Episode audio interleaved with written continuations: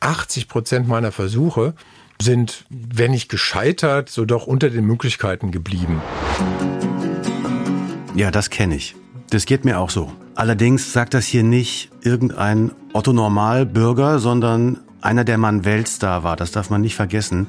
Michael Groß war die Kategorie Boris Becker. Das war die Kategorie Michael Schumacher etwa zehn Jahre später. Das heißt, das war ein Idol. Das war der schnellste Schwimmer der Welt. Der war Olympiasieger, Weltrekordler, Weltmeister. Wenn der früher zum Podcast der FAZ Beruf und Chance gekommen wäre, so wie heute, dann hätten den Dutzende Menschen angesprochen, hätte Autogramme geben müssen. Der war auch nach seiner Schwimmkarriere verdammt erfolgreich. Der hat promoviert, der hat danach sein eigenes Unternehmen aufgebaut, ist Berater, ist Lehrbeauftragter an der Goethe-Uni Frankfurt, wo er früher studiert hat. Also dem ist eine ganze Menge gelungen. So, Michael Groß ist also heute zu Gast im FAZ-Podcast Beruf und Chance. Ich freue mich, dass Sie dabei sind. Hoffe, Sie finden es genauso spannend wie ich. Ich bin Uwe Marx, Wirtschaftsredakteur der FAZ. Hallo Michael Groß, schön, dass Sie da sind. Hallo. Sie wirken äh, auf mich wie jemand, der, der gut nach vorne schauen kann, der nicht rumjammert, sondern einfach macht. Ist das jetzt einfach Glück und sind Sie so auf die Welt gekommen oder haben Sie sich das selbst beigebracht? Ja, also, da wird man hundertprozentig nicht mit auf die Welt gekommen. Meine Überzeugung ist, es gilt ein Dreiklang. Dreiklang von Talent, Wille und Wissen. Talent ist letztlich die, dass bestimmte Dinge einem leichter äh, fallen am Anfang als vielleicht anderen Menschen. Man hat einen einfachen Zugang, beispielsweise das bei mir beim Schwimmen, dass man eben so ein gewisses Gefühl für das Wasser hat etc.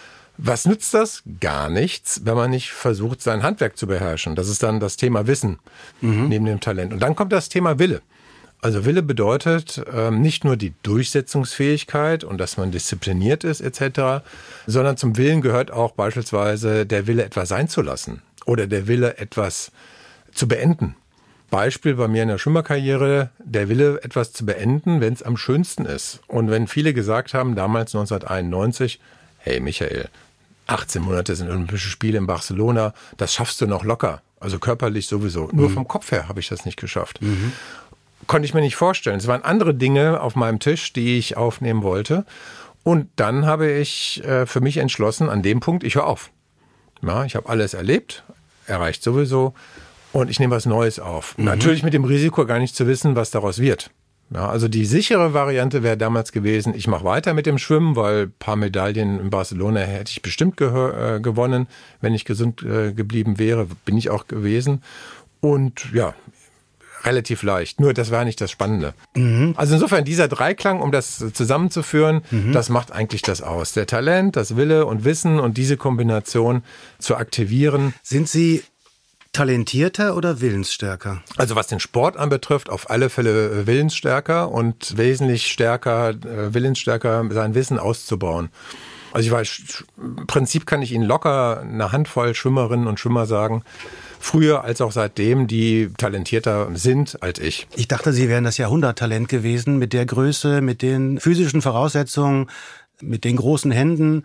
Die, nee, die sind gar nicht so groß. Ich habe eigentlich mehr äh, zarte Hände und ich habe auch relativ kleine Füße zum Beispiel mhm. für meine Körpergröße. Also ich habe nur Schuhgröße 46, also relativ klein für zwei Meter. eins.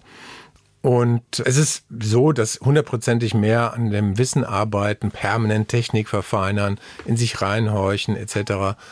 Und viele, die talentiert sind, aber dann Beispielsweise, wenn es mal darum geht, sonntags morgens auch früh ins Wasser zu gehen, auch wenn man vielleicht nochmal Samstag, samstagsabends länger unterwegs war, die dann nicht da sind. Mhm. Und das macht den Unterschied, dass man dann die Extrameile geht, weil die Extrameile muss man dann auch im Wettbewerb gehen. Beim Sport ist das so. Von welcher Uhrzeit reden wir?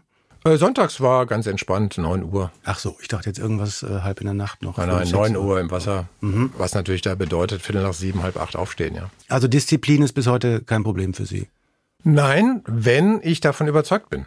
Also Disziplin habe ich ein Riesenproblem, wenn ich etwas tue, wo ich keinen Zugang finde.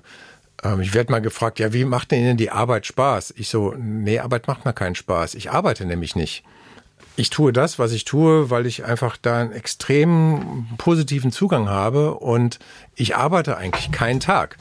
wenn zum Beispiel ich gefragt worden bin, ja, so ein Buch zu schreiben. Ich habe beispielsweise ein Buch geschrieben, Digital Leader Gamebook. 400 Seiten, alles, was man braucht, um Führung im digitalen Zeitalter zu beherrschen, mit vielen Instrumenten etc. Und dann wurde ich gefragt, ja, wie bist du in Schreibklausur gegangen? Da habe ich gesagt, ich bin nicht in Schreibklausur gegangen. Das ist ein Entwicklungsprozess und dann fokussiert zu schreiben ja, das ist wichtig. Aber jetzt nicht, dass ich sechs Monate die Tür zumache und nach sechs Monaten komme ich mit einem fertigen Buch raus. Mhm. Ich habe da einen anderen Stil, sondern permanent sich die Zeit zu nehmen dafür, aber sich auch gleichzeitig von anderen Dingen inspirieren lassen. Das ist so mein, mein Alltag. Was aber die Herausforderung hat, dass man auch selber immer wieder neu gefordert ist, diese Dinge auch für sich zu entdecken. Das mhm. kann kein Arbeitgeber einem sagen, das kann kein Professor an der Uni sagen, das kann übrigens auch Eltern ihren Kindern auf Dauer nicht sagen. Man kann nur versuchen, Türen aufzuzeigen, auch zu zeigen, dass hinter dieser offenen Tür auch was Spannendes liegen kann. Also diese Faszination für das Neue wecken. Haben das Ihre Eltern bei Ihnen auch so gemacht?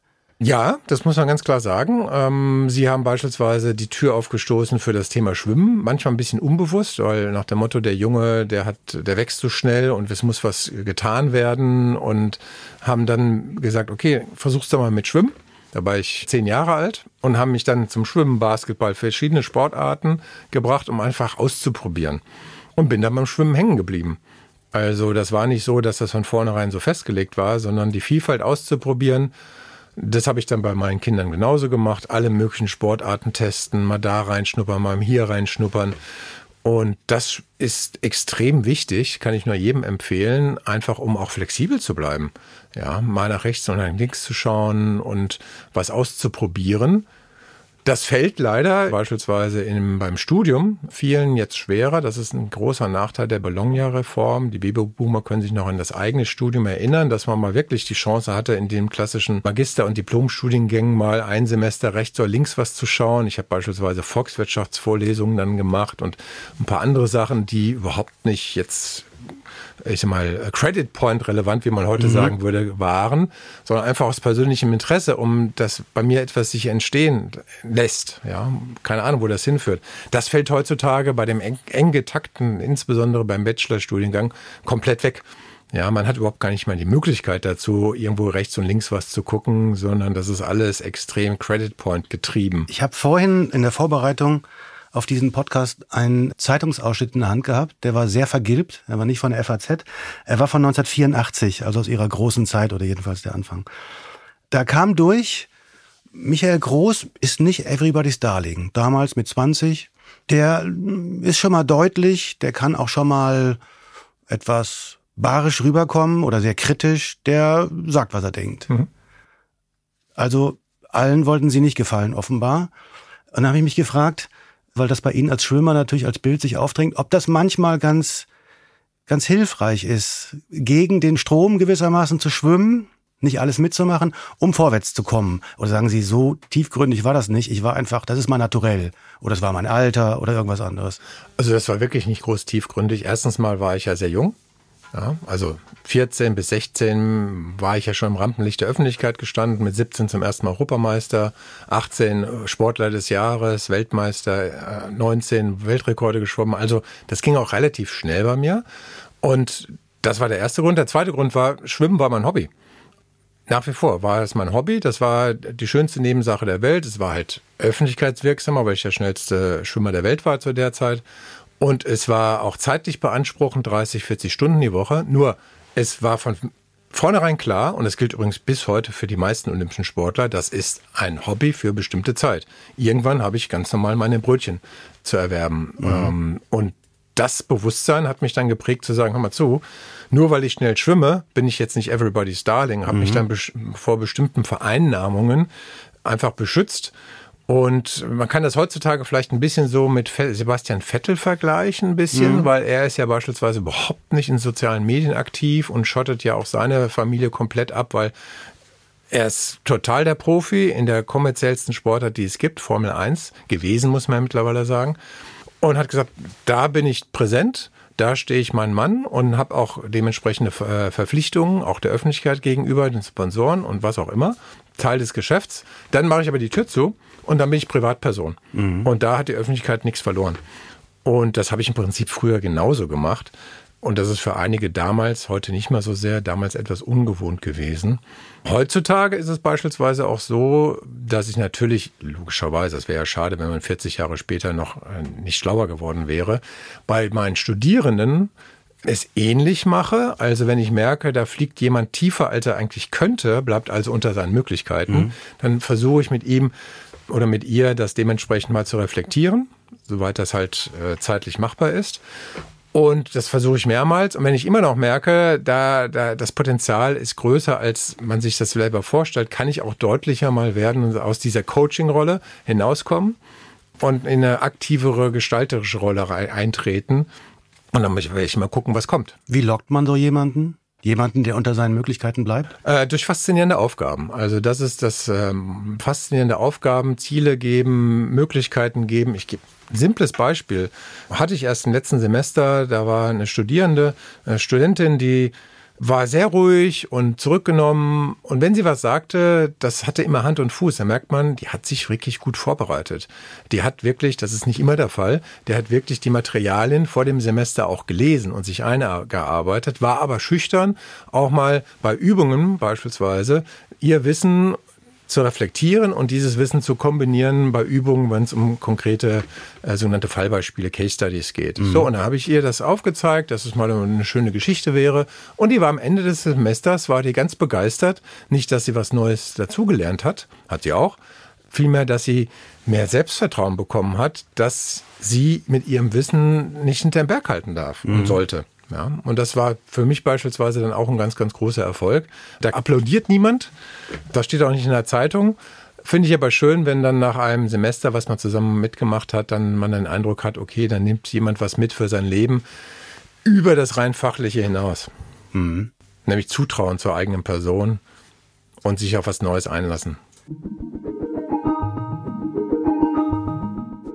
So, an der Stelle muss ich aber mal kurz reingehen. Michael Groß, man muss diesen Mann vor Augen haben, der ist zwei Meter groß, ein Tick größer sogar. Er fixiert einen beim Gespräch, er wirkt wahnsinnig fokussiert, wahnsinnig diszipliniert, erfolgsorientiert und gleichzeitig ist er hier so nahbar und so verständnisvoll, habe ich nicht mit gerechnet. Und er hat offenbar richtig Spaß daran, auch andere zum Glänzen zu bringen. Und abgesehen davon eine ganz eigene Definition von Erfolg. Ich dachte, für den gibt's nur Gold, Glanz, Rekorde, immer durch. Aber Erfolg ist für den so relativ. Ob das bei einem kleinen Schwimmwettbewerb früher war, ob das der DAX-Vorstand ist. Gleichzeitig habe ich mich gefragt, ob seine Studenten, 30 Jahre jünger als er, ihn überhaupt noch kennen als ehemaligen Schwimm-Superstar und davon beeindruckt sind. Das ist völlig nebensächlich. Da passieren manchmal lustige Dinge. Ich hatte im letzten Semester eine Studentin, die hat dann bei mir auch äh, eine Präsentation gehalten, eine Aufgabe bekommen. Und dann kam dann irgendwann und sagte, das ist ja ganz erstaunlich. Meine Eltern haben berichtet, wer sie sind. Ich so, ja, und? Äh, ja, das findet sie ja ganz toll. Und äh, hat sie ja gar nicht gewusst. Und bis auf wenige Ausnahmen wissen das die ähm, Studierende nicht, was ich früher mal gemacht habe. Ist auch ganz gut so. Mhm. Ich habe noch was vorhin gelesen auf dieser vergilbten Seite, das fand ich sehr lustig und habe mich gefragt, was ist denn der Michael Große für einer? Sie wirken ja wie ein Kopfmensch zunächst. Wenn man sie nicht kennt, denkt man, boah, der ist sicherlich wahnsinnig organisiert, diszipliniert, der weiß, was er will und der weiß, wo er sein Wissen herbekommt. All diese Dinge traut man ihm sofort zu. Und auf dieser vergilbten Seite stand etwas, Sie hätten, abgesehen von Ihren schulischen Wünschen, da war auch von Naturwissenschaft die Rede, Sie hätten noch zwei Leidenschaften oder Hobbys oder so. Und das eine sei ein Porsche 911 mit 20 und ein Nymphensittich namens Heinrich. Mhm. So, und nun ist der Porsche ja relativ, äh, nun ja, frech für einen 20-Jährigen oder bisschen, nicht crazy, aber jedenfalls außergewöhnlich, ein bisschen schillernd. Und der Heinrich, würde ich sagen, das ist ja eher sehr brav und sehr bodenständig. Den sieht man förmlich auf seiner Stange sitzen, daheim, bei ihm im Zimmer vielleicht. Also zwei Facetten, die auf den ersten Blick nicht zusammenpassen. Mhm. Ist es so? Haben Sie sowas Schillerndes und auch dieses eher bodenständig, brave will ich es gar nicht nennen, aber so ein bisschen berechenbarer. Nee, ähm, ich mal äh, bodenständig, bürgerlich durchaus. Ja, ist auch meine Herkunft, ja, also von beiden Familienseiten her Einerseits, andererseits beispielsweise der Heinrich war ein Geschenk von meiner Mutter. Äh, meine Mutter ist also schon ein bisschen durchgeknallt gewesen, die ist leider schon verstorben, jetzt während Corona und die hat dann alles Mögliche gemacht, ja. Also die war auch sicherlich, muss man ganz klar sagen, so von ihrer Art her und von ihrem, ihrem Zugang diejenige, die quasi da nicht mehr im Rücken gestanden hat, das überhaupt nicht. Ähm, die hat mich immer beispielsweise zum Training gefahren, als ich noch keinen Führerschein hatte und äh, hatte auch immer wieder lustige Ideen, hat einen auch unterstützt. Er hat dann für die gesamte Mannschaft, legendäre Geschichten, glaube ich, keine Ahnung, für 40 Leute erstmal Nudelauflauf gekocht, ähm, weil irgendwie, keine Ahnung, Trainingslager organisiert. So, das heißt, das war sicherlich auch diese Vielfalt und Mischung, bisschen so vom Umfeld her getrieben. Und wenn ich jetzt mir meine Bekanntschaft anschaue, die ist auch sehr vielfältig. Also von Sandkastenfreunden über Schulkumpels, äh, aus dem Studium ein paar, natürlich Schwimmer. Also das merkt man immer bei Geburtstagen, wenn man so eine Einladungsliste äh, durchgeht, dann merkt man, oh, da kommen ja aus verschiedenen Winkeln die Leute. Und es ist jetzt nicht nur eine Dimension. Mhm. Was mich noch interessiert, was auch eher eine weiche Frage ist, aber dennoch, sind Sie sentimental also Chancen erkennen und Chancen wahrnehmen, das klingt ja immer so, oder nach vorne schauen. Das klingt immer so, als wäre die Perspektive vorne wahnsinnig spannend und da kann man viel entdecken und vielleicht ist man verleitet, nicht mehr so sehr zurückzuschauen, weil es aufhält oder weil man gar nicht mehr dazu kommt, das ist bei Ihnen nicht so. Nö, also das ist auch ganz spontan, muss man ganz ehrlich sagen, wann aus der Erinnerung bestimmte Dinge kommen. Bei Ereignissen kommt das, das wird bei mir äh, auch häufig durch die Medien ausgelöst. Wenn es bestimmte Ereignisse gibt, jetzt weiß man schon, Paris 2024 kommt. Was bedeutet das? Die Olympischen Spiele in ähm, fast zwei Jahren in Paris 40 Jahre Los Angeles ist vorbei, ich habe meinen 60. Geburtstag und hundertprozentig wird das dann von den Medien aufgegriffen und dementsprechend wird man dann in die Vergangenheit gelotst. Ja, mit dem berühmten beispielsweise Flieg, Albatros Flieg von ja. Jörg von Torra 1984, mhm. mittlerweile sogar vor einigen Jahren auf eine Briefmarke verewigt worden, dieser Spruch. Also, und dann kommt das. Nur das ist, wie gesagt, eine ganz, muss man sich wirklich ganz einfach vorstellen, wie bei jedem anderen Menschen auch. Das sind so wie Erinnerungen an die Schule, an irgendwelche Streiche, die man gemacht hat oder, und dann kommt das halt wieder hoch. Aber das ist ziemlich wertfrei, ja. Also mhm. überhaupt nicht so, dass man dem hinterherhängt. Sondern alles zu seiner Zeit. Ja. Ich kann mir überhaupt nicht mal heutzutage vorstellen, diese Schwimmkarriere nochmal zu machen in der heutigen Zeit. Weil das hatte damals seine Berechtigung. Das war damals so eine super Geschichte, auch mhm. Erlebnisse, die man sich heutzutage gar nicht mehr vorstellen kann, weil sie so normal sind. In den 80er Jahren war es nicht normal, nach Südamerika zu kommen oder nach Kalifornien zu kommen geschweige denn nach China 1980 als Olympiaersatz. Das waren alles solche Sachen, die sind heute ja eine gewisse Normalität. Jeden Tag vom Frankfurter Flughafen oder sonst wo kann man, keine Ahnung, wie viel Dutzend Male nach USA fliegen oder nach mhm. Südamerika oder nach Asien. Gab's alles früher nicht. Schon gar nicht mit Schwimmen, schon gar nicht mit dem Kontakt zu der lokalen Bevölkerung. Und das war alles schon toll, ja. Ich frage mich noch, ob Sie sehr amerikanisch sind in Ihren Ansichten. Also Chancen erkennen, Chancen ergreifen. Einer ihrer Buchtitel lautet, äh, jeder kann ein Sieger sein, ist es richtig? Oder jeder kann siegen? Das erste Buch, das ich geschrieben habe, ähm, nachdem mich jemand darauf aufmerksam gemacht hat, dass ich durchaus was erzählen könnte, heißt Siegen kann jeder. Siegen kann jeder, sowas. Genau, mhm. von 2011. Ja. Einem Verleger aus Österreich, interessanterweise, der kam auf mich zu und sagte, also er würde sich ganz gerne mit mir unterhalten und ich habe gesagt, ich, was ich nicht schreibe und bis heute nicht mache und auch nicht machen werde, ist eine Autobiografie weil er sagte, aber du hast so viel zu erzählen, versuch das doch mal in eine kompakte Form zu bringen. Und das ist für mich ein Appell. Also der Titel ist ein Appell. Das Siegen kann jeder bedeutet nicht, dass man andere besiegen muss. Punkt eins. Und dass der persönliche Sieg und Triumph auch im ganz stillen und kleinen passieren kann. Bei mir ist es heutzutage so, ich habe das Beispiel schon genannt, wenn ich merke, dass ich bei einer Studierenden das Potenzial, was in ihr liegt, wecke und deutlich mache, da steckt viel mehr drin, als äh, du dir vorstellen kannst und dann so entlasse nach ein paar Monaten der gemeinsamen Zusammenarbeit und habe ein Gefühl, aha, da ist was bewirkt worden. Das ist ein kleiner Triumph für mich mhm. persönlich. Ja? Kleiner Triumph. Und früher die großen Triumphe, das passt zusammen. Für mich wäre der Olympiasieg niemals möglich gewesen ohne den Bezirksjahrgangsmeistertitel mit zehn oder elf Jahren. Mhm. Ja, ist alles ein kleiner Schritt.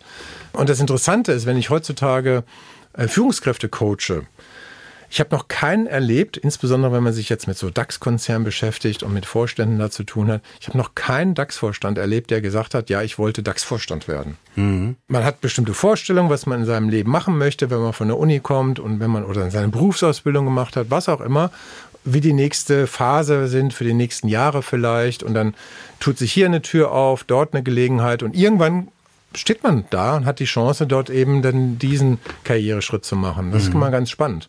Weil letztlich, um auf das Thema Karriere äh, zurückzukommen, letztlich ist es so, dass die Umwege ja uns stark machen und die Hindernisse, wie wir denn mit denen umgehen, es stark machen. Weil jeglicher Lebensweg, das ist jetzt eine Binsenweisheit, ist halt keine gerade, die nach Plan ABC erfolgt. Man hat eine Vorstellung, bildet sich ein Szenario, ein Zielbild. Ja, wie sollte das so aussehen? Also beispielsweise, weil es einfach konkret ist jetzt bei mir im Sport, dass man sagt, es wäre einfach toll, als ich Jugendlicher war, mal in die Nationalmannschaft zu kommen. Mhm. So als ich in der Nationalmannschaft war, es wäre super, mal bei Olympischen Spielen teilzunehmen. Und als ich dann wirklich gut war, habe ich gesagt, okay, und mal Olympiasieg zu machen, das wäre echt toll. Ob das jemals klappt, ja, ist ein ganz anderes Thema. Nur es war angemessen, die Ziele und die Perspektiven waren angemessen zu dem Status, den ich erreicht hatte. Bedeutet aber, ich habe viele Mannschaftskollegen aus dem Schwimmen beispielsweise und auch aus der Schule, die sind genauso glücklich und genauso happy und genauso erfolgreich wie ich. Mhm. Mit einer anderen Perspektive, einer anderen Dimension. Ja. Ja, und das ist auch äh, mein Appell, den ich häufig ausstrahle und versuche auch auszusprechen, zu zeigen, hey, es geht nicht darum, dass man jetzt der Beste der Welt ist. Das habe ich einmal erreicht. Das gibt's in meinen anderen. Ich kann nicht der beste Vater sein, ich kann nicht der beste Lehrbeauftragte sein, ich kann nicht der beste Berater sein und nicht der beste Buchautor. Den Maßstab, den objektiven gibt es nicht. Mhm. Ja. Ich kann aber deutlich machen und äh, Menschen mitnehmen zu sagen, ich habe das Beste mir Mögliche hineingelegt und lass uns darüber reden. Sie haben eben DAX-Vorstände erwähnt als Klienten oder Kunden, wie Sie es nennen. Was haben die denn für Fragen? Also man stellt sich vor, Unternehmen mit äh, Zehntausenden, Hunderttausenden Beschäftigten, die wissen alles oder können alles oder glauben alles zu können und äh, sind vor allem nicht so beratungsbedürftig. Ist das nicht so? Also diejenigen, die meinen, sie seien nicht beratungsbedürftig, die lerne ich ja nicht kennen. Bedeutet, die man kennenlernt, gibt es ja schon ein Bewusstsein, dass man Bedarf hat, beispielsweise Selbstzweifel. Beispielsweise, das glaubt man gar nicht, äh, man hat ja, kennt ja viele Sportler, die auch an Depressionen leiden, also so schlimm soll es mhm. natürlich nicht kommen. Nur Selbstzweifel gehören zu erfolgreichen Menschen auch dazu. Oder auch ganz manchmal einfache Dinge wie mit Enttäuschung umgehen, Enttäuschung auch über andere Menschen. All diese Dinge spielen auch eine ganz große Rolle. Und es geht nicht um das Fachliche. Ja, also es gibt ja so einen Wahlspruch, äh, jetzt in meinem Handwerk, die harten Fakten sind die Grundlage, dass man spielen kann. Also wer nicht weiß, wie man Fußball spielt, der braucht jetzt nicht zur WM zu fahren. Äh, also die harten Fakten, das harte Faktenwissen ist die Grundlage, dass ich überhaupt teilnehmen kann an irgendeinem Wettbewerb. Die weichen Fakten, die weichen Faktoren, die machen aber den Unterschied aus, ob man dann wirklich erfolgreich ist oder nicht, ob man sein Potenzial weckt oder nicht. Mhm. Kommen wir wieder zum Sport, weil das am einfachsten ist von den Beispielen her. Was nützt es ihnen, die tollsten Trainingszeiten zu schwimmen und sich super stark zu fühlen, wenn es darauf ankommt, dass sie dann die Leistung nicht abrufen können? Ist relativ geduldig. Ja, genauso im unternehmerischen Kontext, was nützt Ihnen die tollste Fachlichkeit, das beste Angebot, wenn es am Ende des Tages im Wettbewerb nicht sich differenzieren kann und mhm. nicht einen Unterschied machen kann? Auch relativ schwierig. Ja. Also insofern, um das näher zu bringen und das zu spiegeln, Coaching ist ja ein Spiegeln und kein Beibringen. Also das ist ein Trainer, sondern ein Coach ist jemand, der Möglichkeiten aufzeigt, Türen aufstößt, ähm, beziehungsweise idealerweise die Fähigkeit beibringt, dass jemand selber seine Türen aufstößt, ja. Und auch wieder zumachen. Also was ich häufig feststelle, ist, dass das Thema etwas zu beenden den meisten Menschen schwerer fällt, als etwas anzufangen. Ja, anzufangen ist schon die eine Geschichte, fällt manchmal nicht so leicht. Nur etwas zu beenden, wo man viel Energie reingesetzt hat, wo man viel Emotion hineingelegt hat, das fällt vielen Menschen schwer. Auch in Unternehmen fällt das schwer. Das Beenden ist die Notwendigkeit, um etwas Neues anzufangen. Ja, also ich hätte niemals meinen Berufsweg so einschlagen können. Zu dieser Zeit hätte ich nicht etwas beendet, nämlich meine Sportkarriere. Und mhm. zwar nicht ewig durchgezogen, weil es eben so schön ist ja, und weil mir das Spaß macht. Nee, manchmal gehört es dazu, bestimmte Sachen eher zu beenden, als man vielleicht sich das ursprünglich vorgestellt hat, um einfach neue Chancen auch ähm, aufbauen zu können und einfach auch, ja, das ist jetzt meine Haltung, äh, einfach auch das Potenzial und die Möglichkeiten, die sich einem bieten, dann auch mal zu aktivieren, mal gucken, wo man hinkommt. Mhm. Und da ist bei mir auch so, dass, ich sag mal, 80 Prozent meiner Versuche sind, wenn nicht gescheitert, so doch unter den Möglichkeiten geblieben. Ja, könnte ich jetzt nochmal locker 90 Minuten erzählen an Beispielen, wo ich letztlich am Ende des Tages bei neuen Beratungsangeboten, bei Dingen, die ich neu im Studium mache, wo ich dann merke, oh, das kommt doch nicht so gut an oder das funktioniert doch nicht so wie gedacht. Und dann zu sagen, komm, weg, weg damit, ja, sofort wieder was Neues machen oder zu dem Alten, was noch funktioniert, zurückkehren. Und nicht auf Teufel komm raus zu versuchen, das muss doch funktionieren, das kann doch gar nicht sein, äh, das muss klappen. Nee, klappt's nicht. Also Sie können mit Niederlagen, wenn man sie so nennen will, umgehen, so wie es im Sport wahrscheinlich auch notwendig war, oder? Ja klar, also das lernt man, das ist sicherlich im Sport lernt man das und das kann ich nur jedem empfehlen, ähm, wenn er Kinder hat. Die Kinder sollten eine Mannschaftssportart oder eine Einzelsportart einfach ausprobieren und diese Höhen und Tiefen kennenlernen in jungen Jahren, weil das prägt. Das muss man ganz klar sagen, da muss man gar nicht groß was erzählen. Das prägt einfach, dass ich mit Niederlagen umgehen kann, dass ich mit auch Enttäuschung, was andere Menschen an, anbetrifft. Das ist ja beispielsweise Mannschaftssportarten so, ja, dass man jemanden hat, der in permanent in Rasen tritt, ja, und man ärgert sich unglaublich. Das gehört beim Mannschaftssport dazu und beim Einzelsport beispielsweise, dass man merkt, oh, jetzt habe ich mich hier angestrengt, ähm, bin richtig gut, habe eine Bestzeit geschwommen und trotzdem bin ich ein Letzter geworden. Das ist mir beim Schwimmen beispielsweise schon passiert. In jungen Jahren kann das sein. Ja, also dann hat eine tolle Leistung, guckt auf die Uhr, denkt sich, super, Bestzeit und war Letzter. Das ist mir in jungen Jahren passiert und dann dann zu sagen, okay, jetzt die Zeit, die ich geschwommen bin, war super für mich persönlich. Nur ich habe noch einen ganz klaren Auftrag. Ich muss an mehr arbeiten, weil ansonsten, wenn ich hier mal Erster werden will, da ist noch ein bisschen Luft nach oben. Mhm. Und diese Selbstzweifel, von denen Sie eben gesprochen haben, bei, äh, sagen wir mal, Leuten aus der oberen Management-Etage, wie ist denn das bei Ihnen? Sind Sie dafür äh, sehr empfänglich? Wenn ich es richtig verstanden habe, sind Sie als junger Mensch auch ins Schwimmbecken gegangen, aber deutlich kürzer, als das andere gemacht haben. Sie haben dann Fahrrad gefahren, was ich gelesen habe, oder Krafttraining, solche Sachen. Auch ihre Karriere danach sieht so aus, als würden sie sich gewissermaßen immer hinsetzen, sie machen sich Gedanken, sie äh, verschaffen sich das Wissen und dann äh, werde ich schon eine gute Lösung finden. Mhm. Das klingt ja nicht sehr nach Selbstzweifel, sondern eher nach der Gewissheit oder der Sicherheit, ich weiß schon, wie ich es hinkriege. Ist das so? Mhm. Selbstzweifel gehören zu jeder größeren Entscheidung. Deswegen beispielsweise, wenn man Führungskraft ist von einem Unternehmen und eine große Entscheidung treffen möchte oder auch manchmal muss, ja, dann kommen die Selbstzweifel. Äh, warum? Nämlich die Zweifel, dass die Entscheidung richtig ist. Das weiß man ja erst danach. Wenn man eine Entscheidung trifft und sagt, es gibt jetzt beispielsweise drei oder vier Möglichkeiten und man entscheidet sich für eine, dann hat man automatisch ja die Selbstzweifel, ob diese Entscheidung richtig ist. Nach außen wird es aber häufig nicht so deutlich. Wenn man in der Lage ist, mit seinen Zweifeln, die mit jeder Entscheidung, also wir reden jetzt nicht, ob ich mir ein Butterbrot schmiere oder einen Kaffee trinke, darum geht es jetzt nicht an dieser Stelle, sondern beispielsweise berufliche Entscheidungen, äh, größere Entscheidungen, die man trifft. Und wer keine Zweifel hätte an dieser Stelle, der hätte ein Problem. Äh, ich habe mal mit Reinhard Messmer geredet. Und das ist auch ganz interessant. Er sagte, hätte ich keine Angst und hätte ich keine Zweifel an bestimmten Entscheidungen, wäre ich schon längst tot. Ja, ein extremes Beispiel. Mhm. Und manche Menschen gehen an diesen Selbstzweifeln, ich will nicht sagen zugrunde, haben aber nicht die Fähigkeit, und deswegen gibt es dann halt Coaching, das man da machen kann, dass man mit diesen natürlichsten Dingen der Welt bei jeder Entscheidung, nämlich den Zweifeln, die an dieser Entscheidung hängen, umgehen kann. Es gibt da viele tolle Instrumente. Eins, was ich sehr toll finde, ist das sogenannte Needs Meter.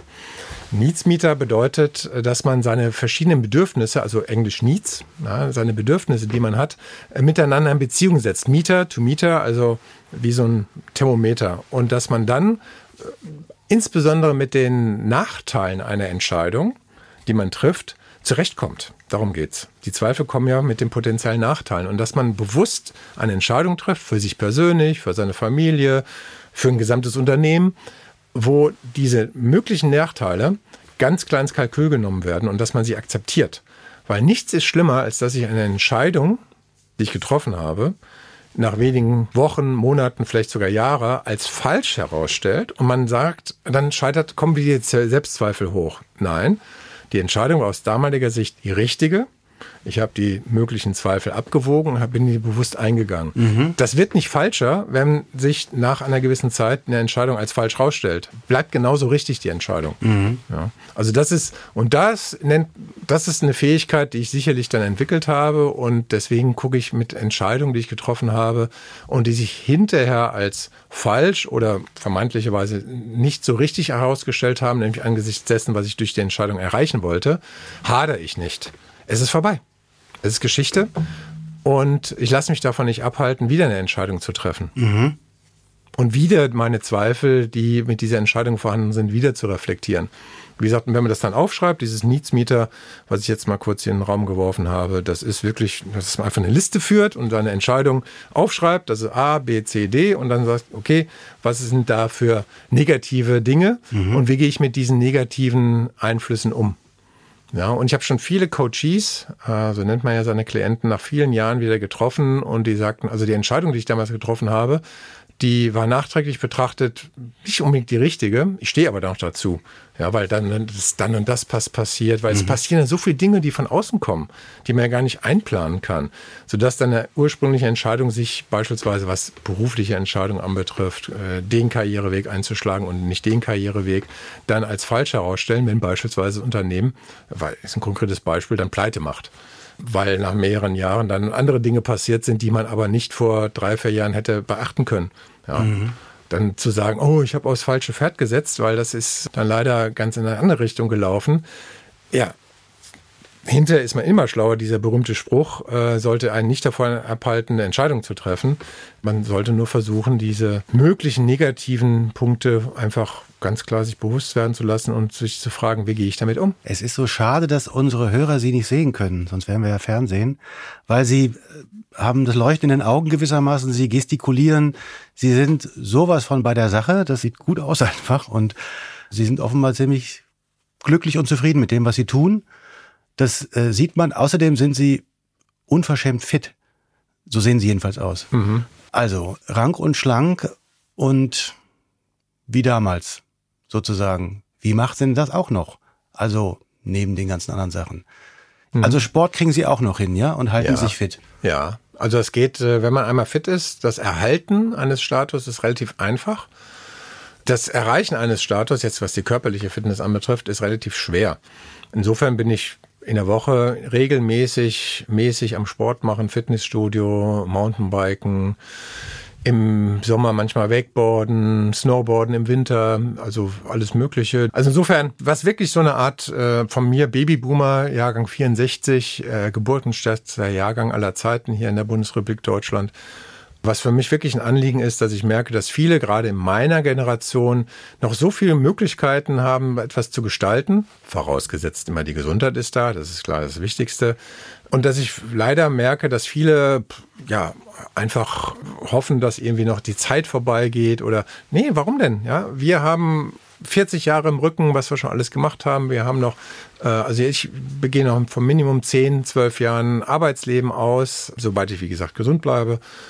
Und da kann man auch unwahrscheinlich viel gestalten. Also ich bin echt so froh, in diesem Zeitalter der Digitalisierung noch mitzumachen, ohne mich jetzt anzubiedern und irgendwie zu meinen, ich könnte jetzt mit der jüngeren Generation da mitzuhalten. Da will ich auch gar nicht, sondern mhm. die können mir da einiges beibringen. Oder ich entscheide dann auch beispielsweise, was das Thema der Mediennutzung anbetrifft, etwas nicht zu tun. Ja, wenn ich manche mal Gleichaltrige äh, sehe, wie die dann versuchen, äh, ich nenne jetzt keine Namen und nenne auch keine Kanäle, da Sachen zu fabrizieren, ich so, okay, braucht man das jetzt? Ja, überlass das doch denjenigen, die damit groß geworden sind. Genauso wie wir damals, als wir 20 waren, 25 waren, ja auch gedacht haben, also liebe Eltern, lass doch mal den Ball flach, ja, das ist unser Home Turf, ja. Mensch, es macht Spaß, Ihnen zuzuhören und ich habe das Gefühl, Sie sind der ideale Gast hier für Beruf und Chance, weil so oft wie das Wort Chance gefallen ist. Das war wunderbar, dass Sie hier waren. Ja, freut mich. Hat ja. Spaß gemacht. Ich finde auch, wie gesagt, ich fände es toll, wenn die Leser, oder Quatsch, die Hörer sie gesehen hätten, aber geht nicht. Egal, sie haben sie gehört. Genau. Also, war wunderbar. Vielen Dank, dass Sie Zeit genommen haben und ja. Toi, toi, toi, alle auch da draußen, die bis jetzt auch durchgehalten haben. Man glaubt gar nicht, wie weit man kommt, wenn man nicht losgeht. Da haben die Chinesen ein schönes Sprichwort für. Ja, auch ein Weg von 1000 Kilometern beginnt mit einem ersten Schritt.